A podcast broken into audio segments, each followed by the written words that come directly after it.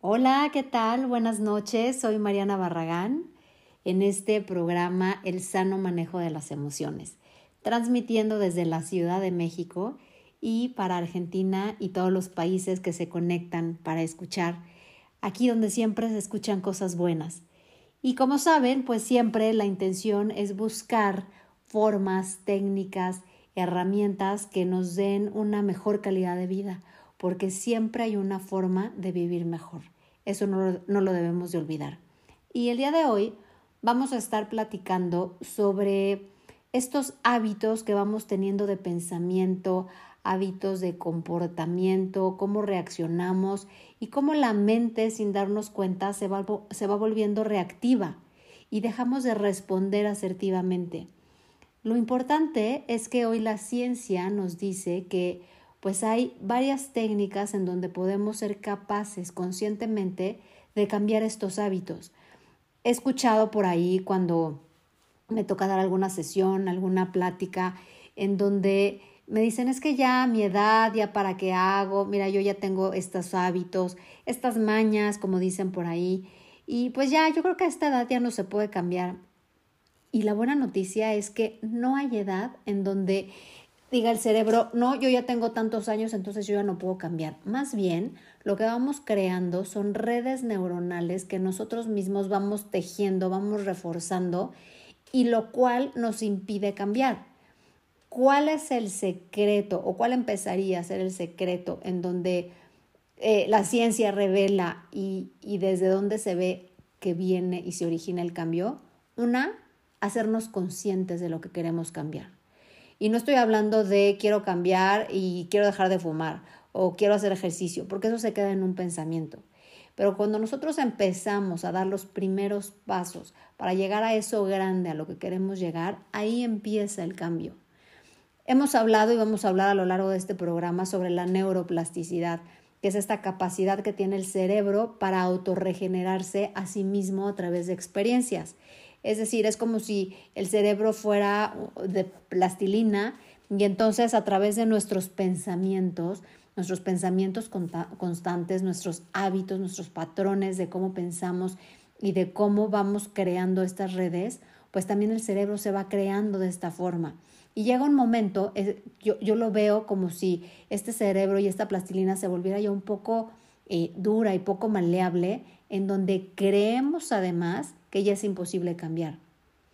De esto vamos a estar hablando en este programa. Vamos a hablar también de lo que la ciencia dice, vamos a hablar de lo que los doctores están diciendo, eh, neurocientíficos que están revelando cierta información sobre cómo se va manejando esta máquina impresionante que es el cerebro y de cómo nosotros, como seres humanos, podemos y además yo creo que tenemos la responsabilidad y la obligación con nosotros mismos de hacernos cargo de nuestros hábitos de pensamiento y de comportamiento.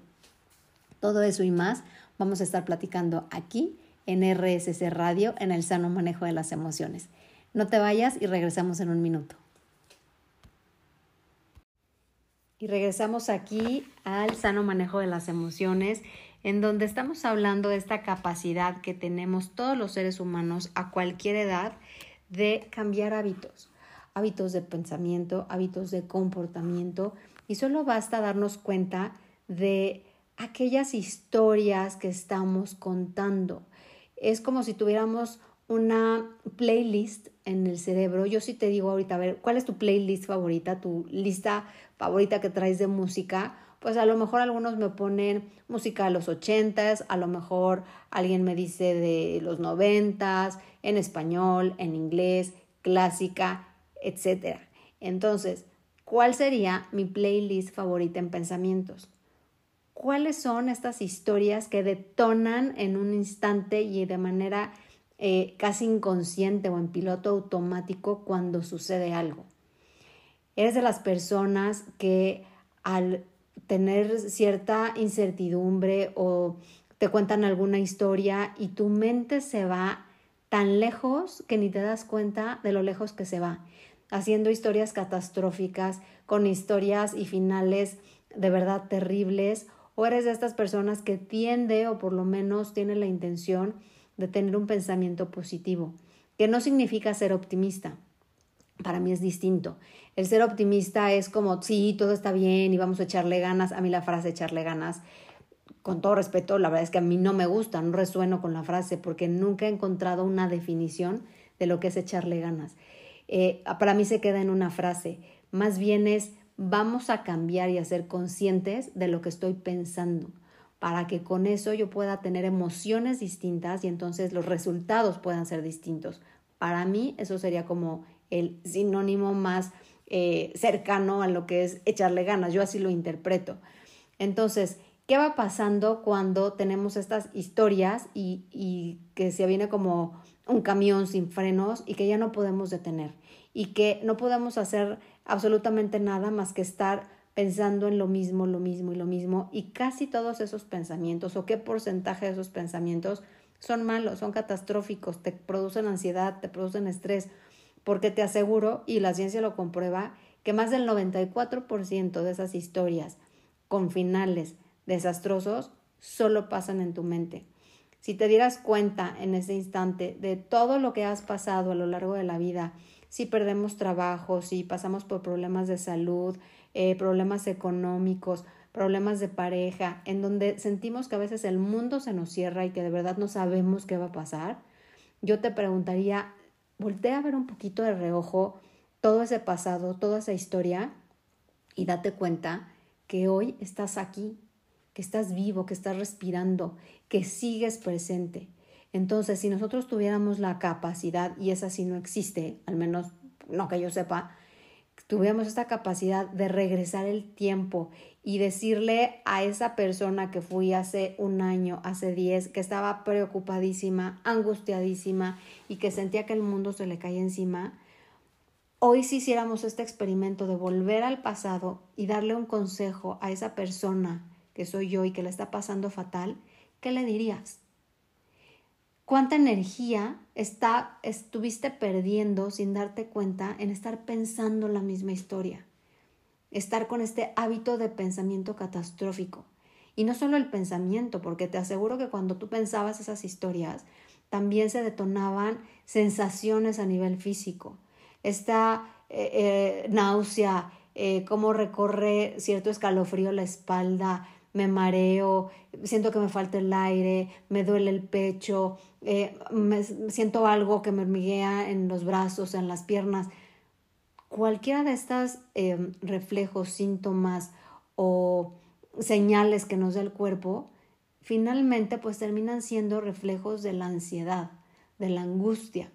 ¿Y qué es lo que va pasando? Que va pasando la vida y nos damos cuenta que de las 38 mil historias que nos hicimos con estos finales catastróficos, quizá te aseguro que no pasó ninguno. Y los que hayan pasado no fueron como tu mente te dijo. Eso nos ayuda, y te pongo este ejercicio porque lo que nos ayuda es a darnos cuenta que lo que estemos pasando el día de hoy no es para siempre.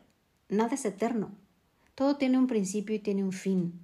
Y toda esta angustia, esta incertidumbre, este miedo, este malestar que tengo físico, emocional, si estoy pasando por desempleo, por una separación, cualquier evento no agradable que estemos pasando por la vida, va a pasar. Y en unos años, quizá que vuelvas a escuchar un, programa parecido o este mismo y que recuerdes a esa persona que hace tres años, cinco años estaba pasando por una dificultad como la que está sucediendo en este instante, va a volver a pasar y quisieras regresarte de ese futuro a este momento a darte un consejo. ¿Cuál sería? Ese sería el primer ejercicio o el, el primer ejemplo que yo te pondría para hacernos cargo y hacernos conscientes de nuestras historias y de que todas, de alguna u otra forma, las hemos ido superando.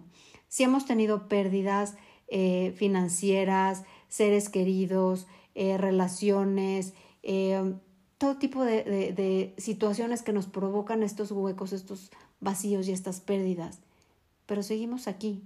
¿Y qué podemos hacer nosotros, por nosotros mismos, para estar cada vez mejor? Desde un eh, momento y desde una postura amorosa, cuidadosa con nosotros mismos. Y hablando de, de ser cuidadosos, y de este término de amor propio y de autocuidado, que esto nos da para un programa y ya lo haremos después, el amor propio y el autocuidado no tienen nada que ver y luego se ha mal interpretado con eh, me doy masajes, me pongo mascarillas, primero voy yo este, y, y los demás no me importan. No confundamos amor propio con egoísmo. Y aquí quiero hacer ese paréntesis. No tiene nada que ver. El amor propio es ponernos en lugares donde nosotros nos sintamos a gusto, donde nos sintamos seguros, respetando el entorno, respetando las personas con las que convivo, cohabito, trabajo.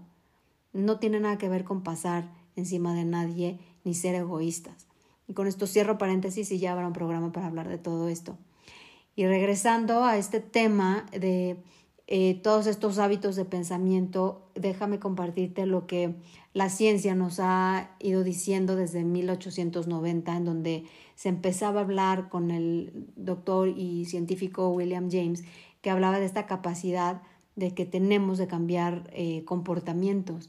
Y después también en 1906, que hablaba sobre esta neuroplasticidad y de todos los descubrimientos que se hacían eh, y últimamente el, el, reporte o el em, documento más importante que fue en 2016, eh, se le hace mención a, a, un premio Nobel en neurociencias con el doctor Michael Mersernich. Y entonces él afirmaba que hay ejercicios cerebrales que pueden ser tan útiles como los medicamentos para tratar enfermedades psiquiátricas como la esquizofrenia como estos problemas neuronales como el Alzheimer.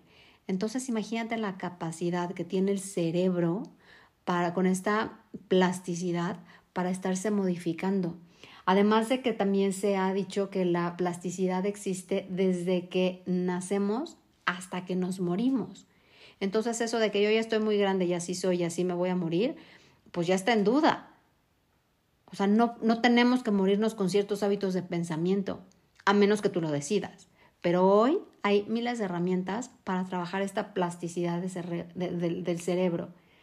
Y además vamos viendo cómo estas mejoras en el cerebro y a nivel cognitivo y todas estas funciones que van teniendo es seguir pensando, seguir poniéndole retos al cerebro, seguir recordando. El otro día yo me cachaba de que ya no me sé casi los, los números eh, celulares de, de gente cercana ¿Por qué? Pues porque estamos además, el cerebro ya se volvió flojo. ¿Cuántos de nosotros recordamos, yo te diría ahorita, recuerda cinco números telefónicos de la casa de alguien o del celular de alguien? ¿Por qué? Porque el cerebro ya es como si dejara de recorrer esa red neuronal. ¿Ya para qué? Porque tú le aprietas un botón y de todos modos va a marcar. Entonces el cerebro dice, ¿para qué me esfuerzo? Entonces, ¿qué retos el día de hoy le estamos poniendo al cerebro para crear nuevas redes? Rompecabezas, eh, a lo mejor estos crucigramas, leer libros, leer de derecha a izquierda, escribir al revés, lavarse los dientes con la mano que generalmente no usas, darte cuenta de cómo, cómo caminas, poner toda la atención a la planta de los pies cuando estás caminando, cómo estás activando el cerebro y cómo, qué estás haciendo por él para que tenga estas herramientas, esta fortaleza, esta plasticidad y responderte cada vez mejor. ¿Por qué? Pues porque es un hecho y es evidente que vamos envejeciendo y el cerebro también.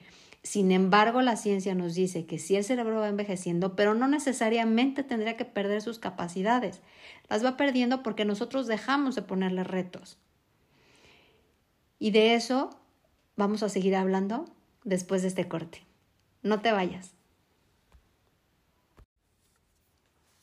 Y gracias por seguir aquí. Soy Mariana Barragán en El sano manejo de las emociones, en donde siempre estamos buscando una forma de vivir mejor y que siempre hay, que eso no se nos olvide. Y estamos hablando de esta forma en donde el cerebro va creando nuevas redes, esta capacidad que tiene de ser mucho más maleable, mucho más plástico y depende pues 100% de nosotros y de cada uno de nosotros, de lo que le vamos dando y los ejercicios, los retos, eh, todo lo que vamos haciendo para que nuestro cerebro trabaje. Eh, y hablando y retomando el, el tema es cómo nos vamos educando y qué hábitos vamos haciendo. Si te das cuenta, pues de manera consciente nos vamos entrenando, por ejemplo, en usar el teléfono celular, eh, todas estas formas de transferir el dinero, ahora todos los bancos y todas las operaciones que se hacen bancarias, pues se hacen en el celular y vamos aprendiendo. Es algo que tenemos que aprender y es un reto que pues lo vamos recibiendo y tenemos que forzar al cerebro a que aprenda a hacer eso, porque si no se vuelve flojo. Y el día que queremos ponerlo otra vez a leer o aprender un idioma o aprender una nueva aplicación en el teléfono o hacer una de estas transferencias que hablamos en el banco, el cerebro te va a decir, no puedes, olvídalo, no puedes. Y te va a creer que de verdad no puedes. ¿Por qué? Porque ya se volvió flojo. Nos entrenamos también conscientemente, por ejemplo, a lavarnos los dientes, a manejar. Si yo ahorita te dijera, y si manejas, pues te subes al coche y no pones atención. ¿Por qué? Porque ya es en piloto automático, ya lo aprendiste y tu cerebro ya lo aprendió perfecto. No tienes, sí pones atención obviamente y vas con precaución, pero ya no como las primeras veces. ¿Por qué? Porque es un hábito, ya lo hiciste. Pero también de manera inconsciente nos vamos entrenando y como es inconsciente, pues no nos damos cuenta y nos entrenamos en hábitos, emociones y reacciones y comportamientos que siempre estamos activando, a veces sin darnos cuenta y en piloto automático. Estas redes neuronales también se entrenan. Esta forma en cómo eh, reaccionas ante, no sé, se tardan en recibirte en alguna cita o hay mucha fila en el banco o algo no sucedió como tú querías o tú esperabas, ¿cómo es tu reacción? o alguien te contesta de alguna forma que para ti, para tu percepción no es la correcta, ¿cómo reaccionas? Porque esas son tus percepciones. Y tu cerebro te dice, ante esto que estoy oyendo, o ante esta persona que para mí está siendo a lo mejor poco amable o grosera, mi reacción ya está súper amarrada, esta conexión, esta red neuronal, y voy a reaccionar en piloto automático según como yo lo haya entrenado también nos vamos entrenando a estar dispersos, a estar distraídos, a lo mejor a, dejar las cosas a medias. Entonces me doy cuenta que de repente leo un libro y ya lo dejé a la mitad, o estoy haciendo una cosa y me acuerdo de otra y dejo de hacer eso para hacer la otra, pero esa otra tampoco la termino porque me voy a una tercera y luego retomo la primera, pero ya se me olvidó en lo que iba. Y si te das cuenta, pues llega un momento en que dices, estoy muy distraída, estoy muy dispersa, eh, como decimos acá, tenemos la mente ya embotada. ¿Por qué? Porque estos hábitos también los estamos reforzando y no nos damos cuenta. Aquí es donde entraría y la herramienta que yo te sugeriría es la atención plena, conciencia plena, mindfulness, que es distinto a la meditación y, de eso vamos a hablar en unos segundos. Yo cuando digo que me dedico y, además me fascina y lo hago hace muchos años por necesidad emocional, física, mental y ahora me dedico a enseñarlo porque funciona y porque te das cuenta de cómo te va calmando la mente, de cómo te ayuda a estar presente, de si tengo ansiedad, si tengo problemas, si tengo miedo, pero ya no me me quedo estancada en esa emoción por tanto tiempo como antes. ¿Por qué? Porque todos los días llevo algunos años de estar practicando mi mente a atraer la atención al momento presente. Y de eso se trata mindfulness. Entonces lo que ayuda también esta práctica es a tomar decisiones más conscientes porque estoy presente. Estoy presente en lo que estoy pensando, desde dónde podría yo decidir, porque ahí viene otra. Y de eso vamos, da para un programa eh, este tema. ¿Decido desde el miedo o decido desde el amor? ¿Qué es lo que me está moviendo para decidir? Porque cada una de esas emociones o esos estados emocionales nos van a hacer tomar decisiones distintas. ¿Qué pasa si yo soy consciente de qué emoción tengo, cuál es mi percepción, qué podría desencadenar mi decisión? Eso se llama o eso es parte de lo que es estar presente. ¿Quieres saber qué hábitos o qué conexiones neuronales están más fuertes en ti? Te voy a proponer ahorita un ejercicio. Si yo ahorita te pidiera que ahí donde estás, a menos que estés manejando este no lo hagas, simplemente nada más piénsalo. Pero si te pidiera que cerraras los ojos y pensaras, te voy a dar cinco segundos para que pienses rápido y lo que venga a tu, a tu cabeza, a tu mente, tres cosas que no te gustan de ti. Cinco segundos. ¿Cuántas cosas pensaste? Pensaste una, pensaste dos, pensaste más de tres, se te vinieron muy rápido, hiciste un esfuerzo muy grande en pensar aquello que no te gusta de ti. Y ahora yo te diría, ok, ahora te voy a dar tres segundos para pensar en las cosas por las que estás agradecido, que no sean las comunes que agradeces todos los días. Te doy tres segundos para que pienses en esas cosas por lo que te sientes más agradecido o agradecida. Haciendo este ejercicio, el objetivo y la intención es darnos cuenta de qué es más fácil para ti pensar. ¿Qué te costó más trabajo? Porque si yo te digo, dime algo que no te guste de ti, no te digo tres, te puedo decir siete. Si yo te digo qué es lo que te gusta de ti y me cuesta trabajo, entonces ahí podemos tener o empezar a tener un reflejo de cómo son nuestros pensamientos y cuál carril es más fácil al que yo me suba. A lo que no me gusta o a lo que sí me gusta, a lo que estoy agradecido o de lo que me quejo. ¿Cuáles son como tus pláticas constantes y tus eh, conversaciones privadas? Sabiendo que las conversaciones privadas son estas, eh, le podríamos llamar estas ardillas, estos monos que tenemos en la mente ¿Dónde transitan más? En la queja, en la gratitud, en la crítica, en el juicio, porque si te das cuenta, pues ahí, y no es para que nos estemos juzgando, porque si no esto va a salir contraproducente, y nada más es para que, para darnos una muestra de cuáles son nuestros hábitos de pensamiento. Y esto te va a dar la oportunidad de darte cuenta de qué es lo que has estado practicando y entrenando los últimos días, las últimas semanas, meses o incluso años. Y más aún cuando sin darnos cuenta tenemos quizá o fuimos formados en familias en donde la queja era común. Criticar al otro, al vecino, a la familia, era común. Y se veía como si fuera algo normal. No estoy diciendo que sea malo ni bueno, simplemente nos vamos entrenando también en estos hábitos familiares y patrones familiares sin darnos cuenta. Y cuando somos adultos, pocas veces nos hacemos conscientes en qué hábito emocional nos educaron. Cuando somos conscientes de eso, entonces podemos amablemente simplemente cambiarnos de carril si es que es lo que queremos y si es lo que sabemos que nos va a poner en una postura y en un lugar mucho más seguro y más amoroso para uno mismo.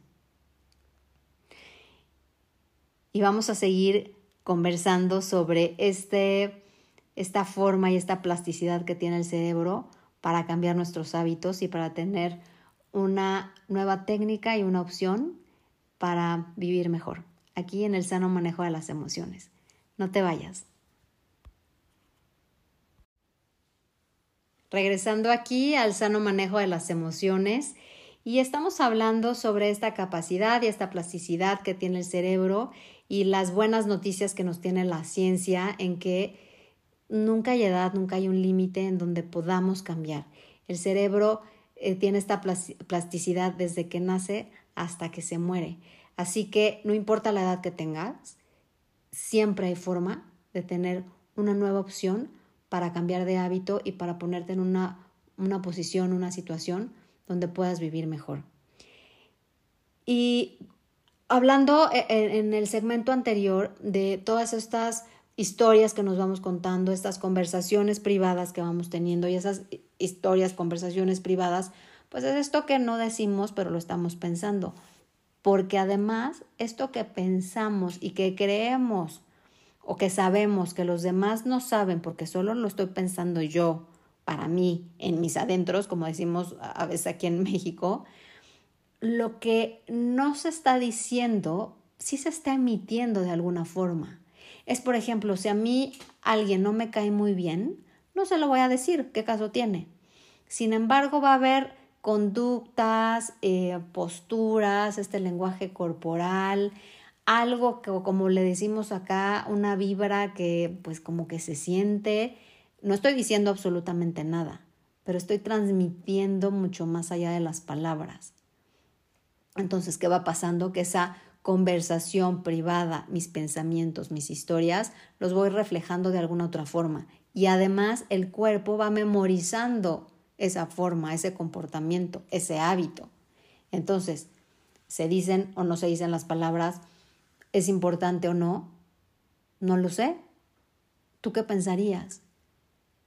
Porque este lenguaje corporal y esta, esta forma de emitir, eh, llámale vibra, energía, eh, comunicación corporal, sensitiva, el nombre que se le ponga, siempre de alguna forma las conversaciones privadas a veces no son tan privadas y pueden en algunas ocasiones hasta herir más que las palabras. Y ahora te invitaría a darte cuenta de todas estas historias que ya hablábamos en segmentos anteriores de cómo nos vamos contando eh, estos cuentos, estas historias y que además nos creemos nuestras propias historias.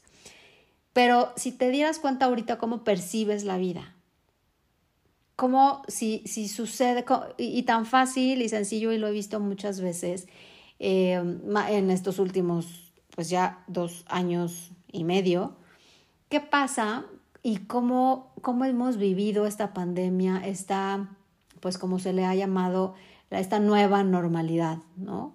A nivel emocional. Cuando empezamos con este tema y esta pandemia y el virus, etcétera, ¿cómo fue tu reacción? ¿Fue desde el miedo, desde el terror, desde la confianza, desde la fe? ¿Cómo fue tu reacción?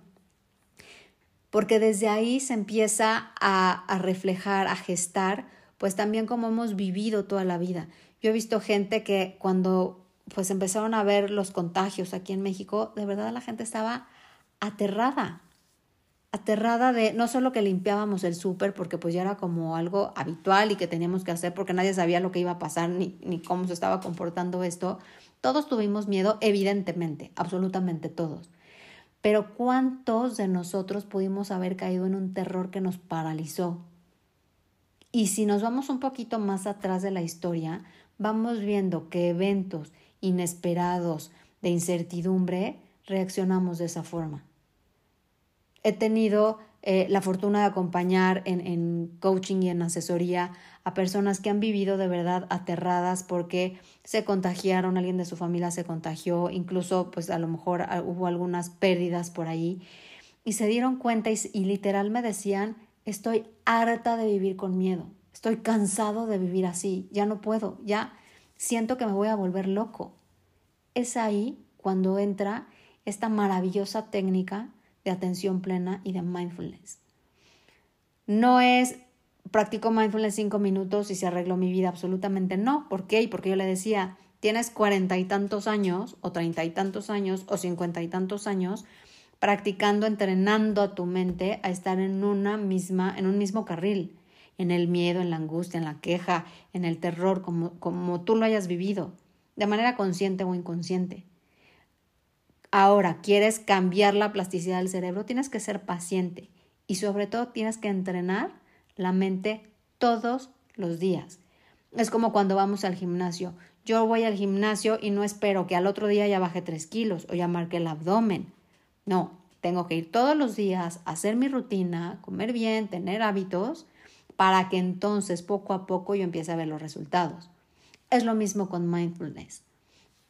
La atención es un músculo que se entrena. La mente es un músculo que se entrena. Y si yo no entreno todos los días y tengo mi práctica todos los días de atención plena, no voy a poder ver los resultados.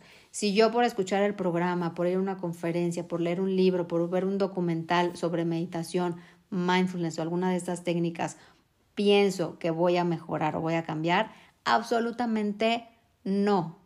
Es un hábito que tengo que implementar todos los días de mi vida. Es como lavarse los dientes, es como bañarse.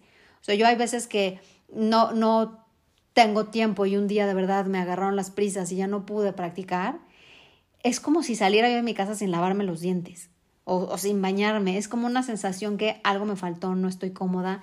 Y agarro unos minutos en el día para tener una práctica de atención por lo menos a la respiración, ser consciente de mi cuerpo, ser consciente, es como si, si saliera una cámara eh, al lado de mi cabeza y entonces me estuviera observando, darme cuenta cómo me siento, si a lo mejor yo me daba cuenta, por ejemplo, que de repente tenía los dedos apretados, incluso los dedos de los pies, cuando yo estaba estresada tenía los dedos de los pies apretados. Cuando me di cuenta de esto, soltarlos, darme cuenta, estar presente, consciente y que mi cuerpo se diera cuenta que yo estaba atenta a él, esos pequeñísimos cambios empiezas a ver el resultado y empiezas a ver poco a poco cómo la ansiedad, sí por supuesto, se sigue presentando, pero puedes controlarla y gestionarla de una mejor forma. Hay un estudio que publicó Harvard en el 2011 en donde tiene un grupo de personas y se le pregunta que en dónde estaba su mente el 47% de estas personas, su mente estaba en la infelicidad. Y generalmente, y se dan cuenta en este estudio, de que cuando la mente está distraída y en estas personas que están viviendo en el pasado y en el futuro, se produce la infelicidad estas personas que tienen expectativas, control, eh, ganas de que las cosas sean como sean y yo soy yo no soy flexible, las cosas se hacen así porque mi papá me dijo que así eran y porque los hombres son de determinada forma, ¿qué va pasando? Caen en este rango del 47% en donde hablan de que sí se sienten infelices, de que no tienen momentos de alegría, no tienen momentos plenos de alegría. Y esto no tiene que nada que ver con, con felicidad, sino momentos de estar en paz, de estar en sí. Se ha malinterpretado un poco la, la práctica de mindfulness con disfrutar el presente. Yo lo hablábamos en un programa anterior. Mindfulness no tiene nada que ver con disfrutar el presente. Llevamos dos años y medio en donde ha habido muchos eventos pues, que no son totalmente disfrutables y aún así podemos tener nuestra práctica de atención plena. ¿Por qué? Porque estamos trayendo la atención al momento presente como es, tal cual es, sin juicios, sin juicios a lo que está sucediendo y sin juicios conmigo, que generalmente somos eh, los jueces más duros, ¿no? Cuando se trata de uno mismo. Entonces, cuando yo traigo la atención a estoy pasando por este momento, estoy enojada, cómo se siente el enojo, sabiendo que es un evento, que yo no soy el enojo y que no me voy a quedar enojada toda la vida, dejándolo pasar, sabiendo, reconociendo y etiquetando la emoción o la sensación que estoy sintiendo, ahí también radica la práctica de atención plena. Entonces yo te preguntaría, pues, ¿qué hábitos quieres fortalecer? ¿Qué conexiones quieres fortalecer? Porque si tú hoy te das cuenta de que tienes muchos años, muchos meses pensando, sintiendo y reaccionando desde el miedo, desde la agresividad, desde eh, la preocupación, pues déjame contarte, y a lo mejor no va a ser una buena noticia para ti, que esos resultados que quieres ver en tu vida y esos cambios que quieres en tu vida, si tú estás con estos hábitos, no van a suceder. Si yo sigo pensando y sigo decidiendo en cómo he decidido los últimos meses, años, basado en la infelicidad, en el miedo, en el juicio, difícilmente, y me atrevería a decir que casi imposible, vas a poder ver resultados distintos a los que has tenido. Es como decíamos el gimnasio o si yo voy a correr un maratón. No he corrido un maratón y quiero llegar un día a entrenar a correr, pues no voy a pasar a lo mejor ni del primer kilómetro. No voy a poder ver esos resultados. ¿Por qué? Porque no entrené, porque no me di cuenta. Entonces, ¿qué tenemos que hacer? Uno, ser conscientes ser autoobservadores y ser amorosos con nosotros mismos. Darnos cuenta de estos hábitos que estoy creando y fortaleciendo para que entonces yo pueda ver el cambio el día de mañana y pueda hacerme consciente y responsable de lo que estoy pensando y de lo que estoy sintiendo. Entrenarnos también a no rechazar a la primera, a que no sea el no nuestra primera respuesta, entrenarnos a no tener apegos y esto me confieso que para mí ha sido de lo más difícil y sigue siendo difícil y sigo entrenando en ello, el no tener apegos al resultado, a lo que yo esperaría, a lo que yo creería que debería de ser, a lo que yo creería de cómo el otro debería de responder, eso también tiene que ver con apegos.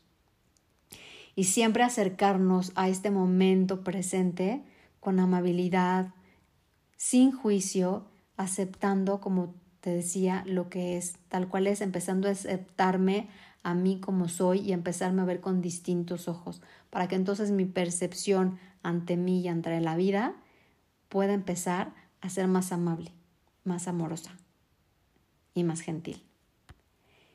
No te vayas, regresamos aquí al sano manejo de las emociones en RSS Radio, donde siempre escuchas cosas buenas. Y regresamos aquí al sano manejo de las emociones y en este espacio tan pues tan lindo para mí en donde puedo compartir estas herramientas que a lo largo de la vida me han dejado eh, pues transitar estos eventos, retos, adversidades o como le queramos llamar, que a veces no son agradables evidentemente, pero pues hay que transitarlos. Es como es como llegar y yo siempre pongo el ejemplo, es como que la vida un día nos dice, tienes que atravesar este río. O sea, ya le diste vuelta, ya viste que no hay otra forma, no hay puentes, no hay forma de llegar al otro lado más que meterte al río. Es que el agua está fría, a mí no me gusta el agua fría. Ok, pues espérate ahí. Pero si te quedas ahí, no vas a crecer, no vas a evolucionar, no vas a tener cambios significativos en la vida y vas a tener estos, eh, podríamos decirle, vacíos, huecos, insatisfacción, porque estás buscando algo que está justo del otro lado del río. No me gusta el agua fría, pues no, no me gusta, pero voy a tener que empezar a meterme poco a poco, pero tengo que empezar a hacerlo. Es atravesar este río de las emociones, de las sensaciones, eh, situaciones no agradables para mi percepción, para mis juicios.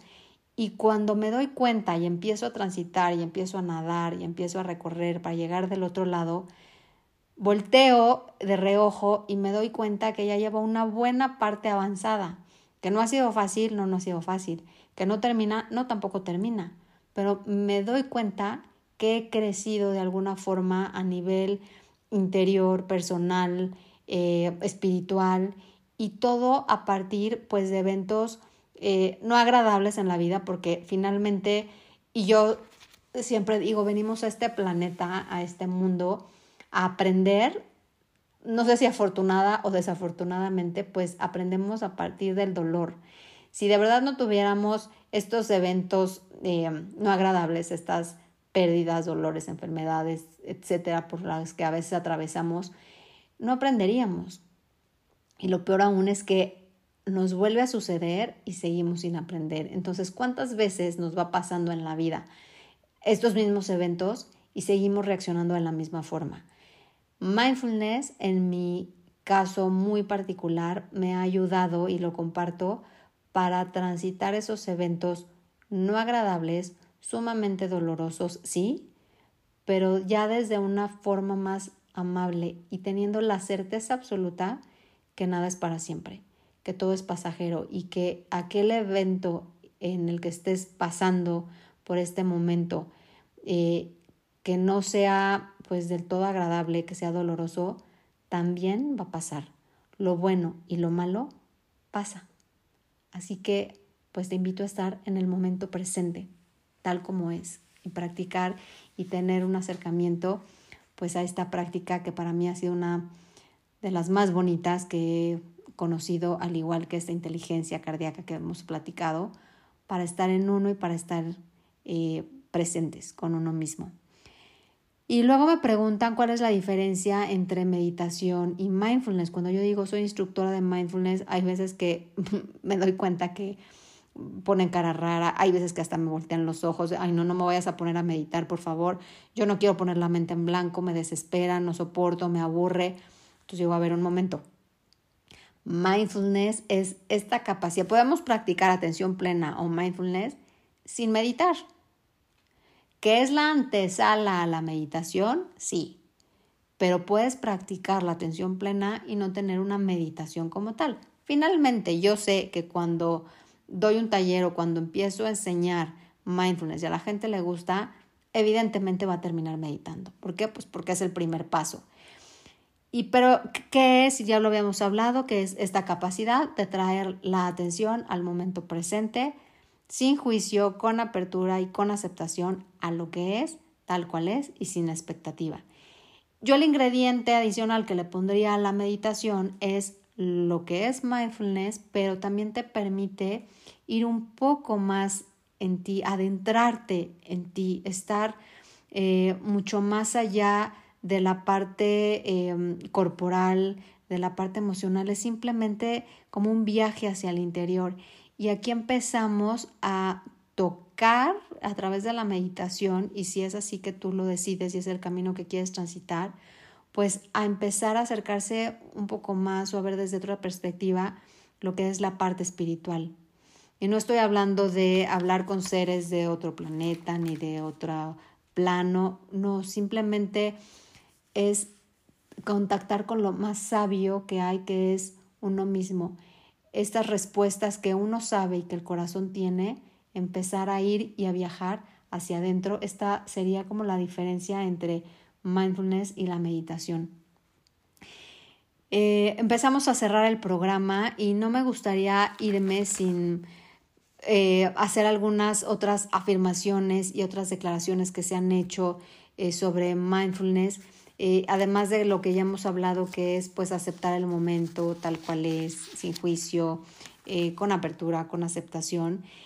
saber que, que mindfulness como la antesala de la meditación, pues es un, un antídoto contra esta mente reactiva, este piloto automático en el que a veces pues sin darnos cuenta llevamos ya más de medio día enojados y no nos damos cuenta qué es lo que nos causó enojo. Y además, cuando estamos enojados, la paga el que menos la tiene que pagar. O un hijo, o la señorita del banco, o la del súper, o la persona que trabaja conmigo. Y no nos damos cuenta qué es lo que me está haciendo enojar. Esa sería la mente reactiva. La meditación, la atención plena es un antídoto para bajar esta reactividad de la mente. Eh, nos ayuda también a a estar más en nosotros mismos y ser conscientes de los pensamientos, las sensaciones, a darnos cuenta realmente, y, y, esto lo vamos a hablar en otro programa porque da para un programa el manejo de estrés, qué es lo que nos estresa. Porque finalmente eso que tú crees que te estresa no es como tal. Como, yo te preguntaría, ¿cómo sabes que estás estresado? Ay, porque me duelen los hombros. ¿Y por qué te duelen los hombros? Porque los tienes levantados. ¿Qué es lo que te está estresando? ¿Cómo explicarías lo que es el estrés? El estrés se ha dicho también que es como un estado mental. ¿Por qué? Porque nosotros nos vamos creando la historia y vamos en esta neuroplasticidad que empezamos a hablar, hacerle creer al cerebro que este evento, este reporte que tengo que entregar, esta presentación, esto que no me gusta hacer, me estresa. ¿Por qué te estresa? Porque no lo sé hacer, porque te quita tiempo, porque no te gusta. Es como empezar a descifrar, a desmenuzar aquello que te causa estrés, para irle quitando fuerza, quitándole poder o quitándole energía. Cuando nos vamos dando cuenta de aquello que, que, nos, estos estresores que nos están reactivando, pues entonces cambia el sentido del estrés. Pero esto, como te comento, podríamos, eh, vamos a hacer de hecho un programa sobre el estrés. Yo lo que ahorita te podría eh, ir adelantando es date cuenta eh, en la mañana cómo amaneces y sobre todo cómo amanece la mente. ¿no? Yo lo, lo veo mucho, estas, creo que lo platiqué en un programa anterior, estas esferas que luego se usan en, en Navidad eh, y que agitamos y que se alborotan como las diamantinas que trae adentro. Entonces, ¿qué pasa cuando nos levantamos? Es como si esta esfera estuviera quieta, es la mente. Sin embargo, vamos en el día nos levantamos, el pendiente, el café, no llegó la correspondencia, tengo que salir temprano, ya se me hizo tarde. Es como si empezáramos a agitar esta esfera y entonces empezaran a alborotar esas diamantinas. Eso va siendo la mente reactiva. Y llega un momento en que está tan agitada que se nubla.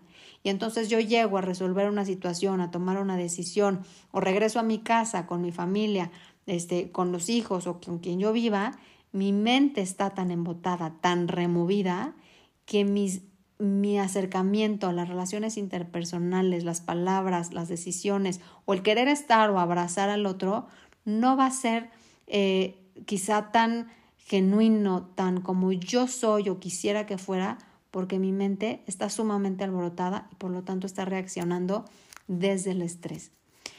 Y pues bueno, eh, podríamos estar mucho tiempo más hablando de mindfulness, que como sabes me encanta, lo practico, lo enseño y sé que funciona.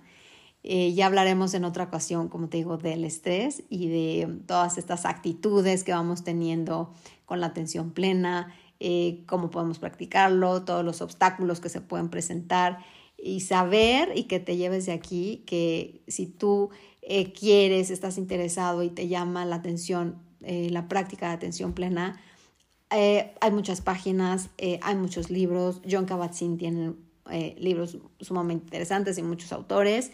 Eh, si quieres más información. Y es más, me encantaría que eh, cualquier duda o cualquier eh, propuesta para algún programa me escribieras a Mariana Barragán MX en Instagram y Facebook y en donde me des ideas y donde me dejes saber qué más te gustaría saber sobre estas técnicas de bienestar. Soy Mariana Barragán y me ha encantado estar aquí. Gracias por escucharme y por acercarte y tener la inquietud de buscar herramientas en donde siempre te dejen vivir mejor. Buenas noches y quédate aquí en RSS Radio escuchando cosas buenas.